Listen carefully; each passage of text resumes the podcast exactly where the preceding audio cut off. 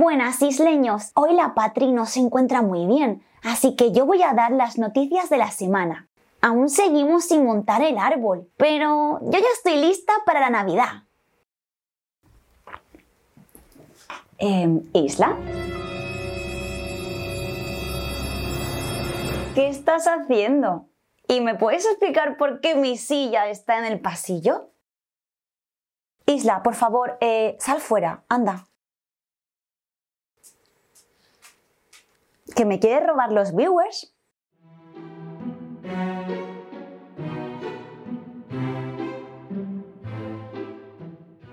Em, ¿Qué acaba de pasar? Esto voy a tener que hablarlo luego con ella, ¿eh?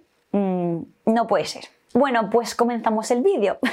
Buenas tardigrados, hoy es domingo 17 de diciembre. Uy, 17 de diciembre. Em, ahí está Isla quejándose. Em. Quería deciros que la semana que... Quería deciros que el domingo que viene no va a haber vídeo. Lo voy a pasar pues con mi familia, ¿vale? Porque será Navidad. Em, ya nos vemos al final de este mes porque haré como hice con mi primer vídeo, madre mía, mi primer vídeo de todo YouTube, de mi canal. Eh, mi primer vídeo fue un resumen de las noticias científicas de 2023. Eh, no, de 2022. Y este año voy a hacer lo mismo, pero con un resumen de las noticias de 2023. Esta vez sí. Así que espero que paséis unas muy, muy, muy buenas vacaciones, fiestas, feliz Navidad, ¿vale? Y eso, nos vemos en Año Nuevo. Y no me enrollo más porque además estoy grabando esto eh, a las 11 de la noche y mañana me voy al Gamergy o Gamergy en Madrid. Así que entre yo que tengo ganas de irme y vosotros que queréis seguir con el vídeo, aquí te traigo la curiosidad del día.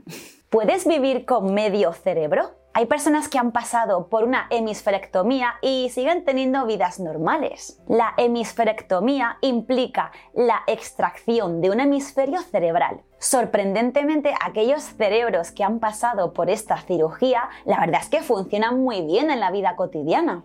Los escáneres muestran una reorganización asombrosa. Espectacular. Aunque se elimina una parte, el cerebro lo compensa con otras regiones. Esto desafía lo que conocemos sobre la función cerebral. ¿Cómo se adapta el cerebro a estos cambios? Si quieres saber más, vamos a tener que hacer un reto en este vídeo. Tenemos que llegar a 100 me gustas.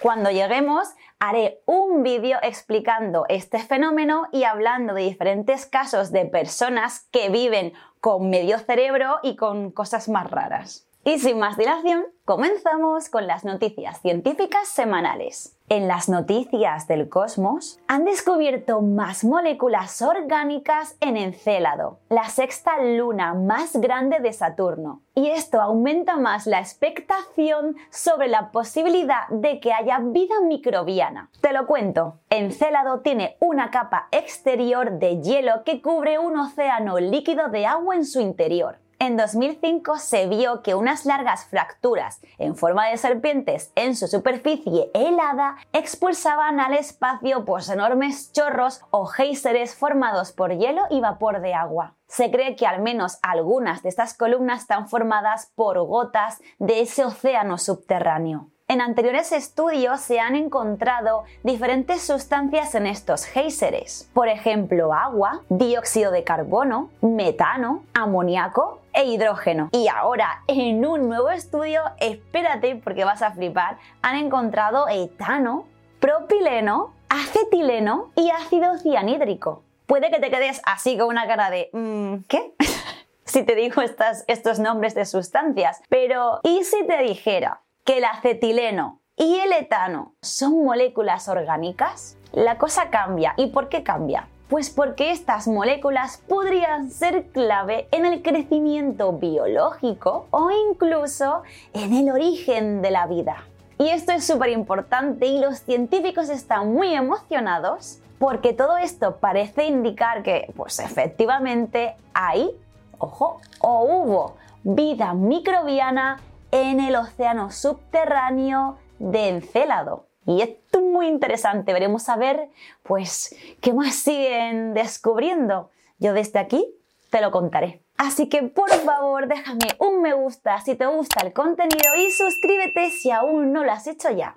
Y en las noticias de tecnología, Channel One, una empresa emergente, quiere crear un canal de noticias con presentadores generados por inteligencia artificial a partir del próximo año.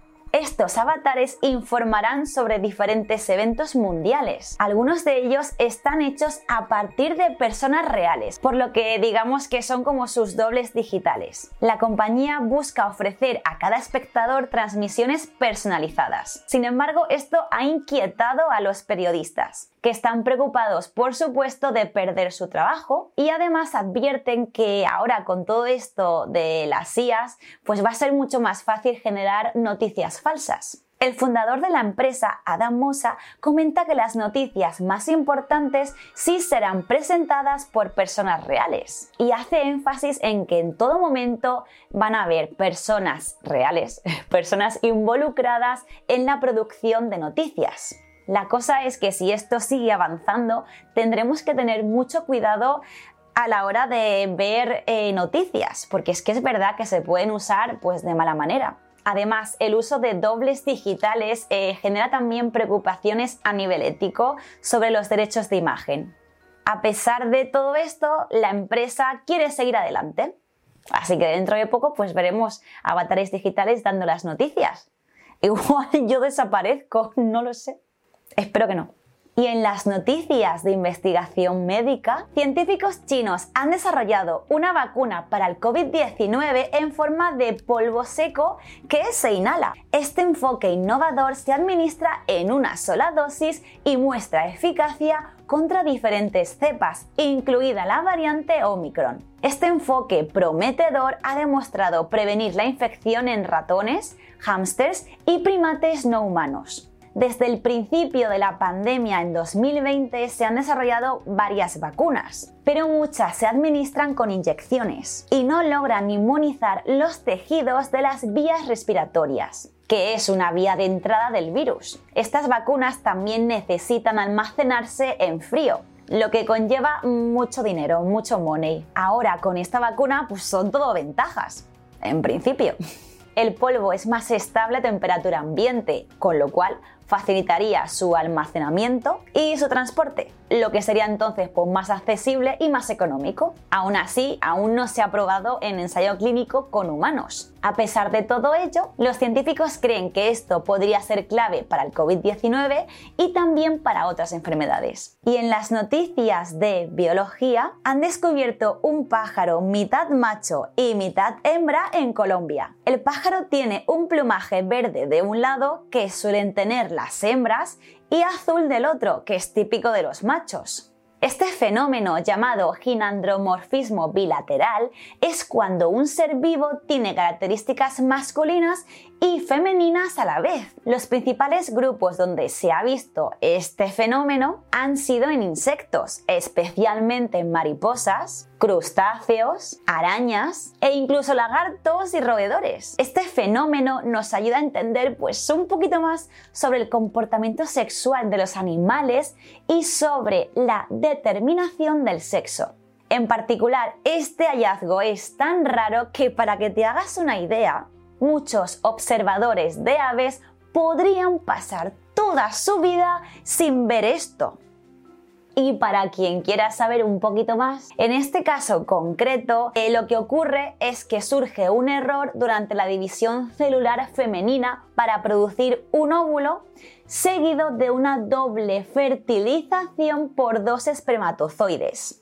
Y esto de verdad que nos hace reflexionar sobre las excepciones que hay en biología. Y en las noticias de geología, ¿de qué está hecho este fósil? Puede que pienses que de un esqueleto, pero no, es de un tejido blando de un cangrejo de hace 75 millones de años. Flipis, Flipis infilirinis, el doctor Adiel Clockmaker, curador de paleontología del Museo de la Universidad de Alabama, quedó asombrado al descubrir branquias mineralizadas y otros tejidos blandos como el exófago. y aunque no pudieron identificar a la especie, descubrieron que vivía en una antigua filtración de metano. En estos lugares hay unas burbujas de metano que surgen del fondo del mar y a menudo crean ecosistemas pues, donde conviven un montón de animales. Lo más interesante es que hasta la fecha no hay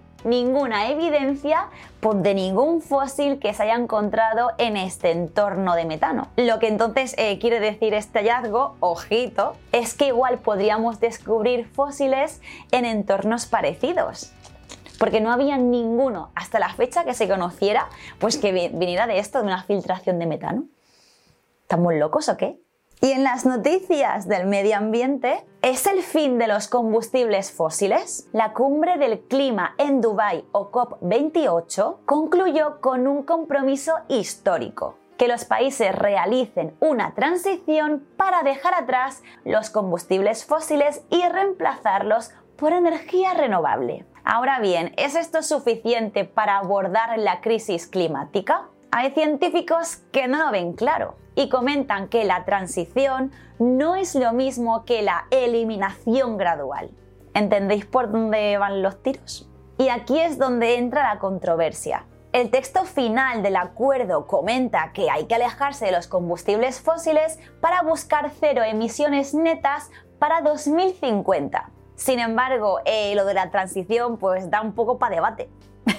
Algunos cuestionan la efectividad real. La cumbre comenzó con promesas esperanzadoras, incluyendo un fondo de pérdidas y daños y el compromiso de triplicar la capacidad de energía renovable para 2030. Sin embargo, como ya he dicho, para algunos científicos, pues esto eh, mm, mm, así asa.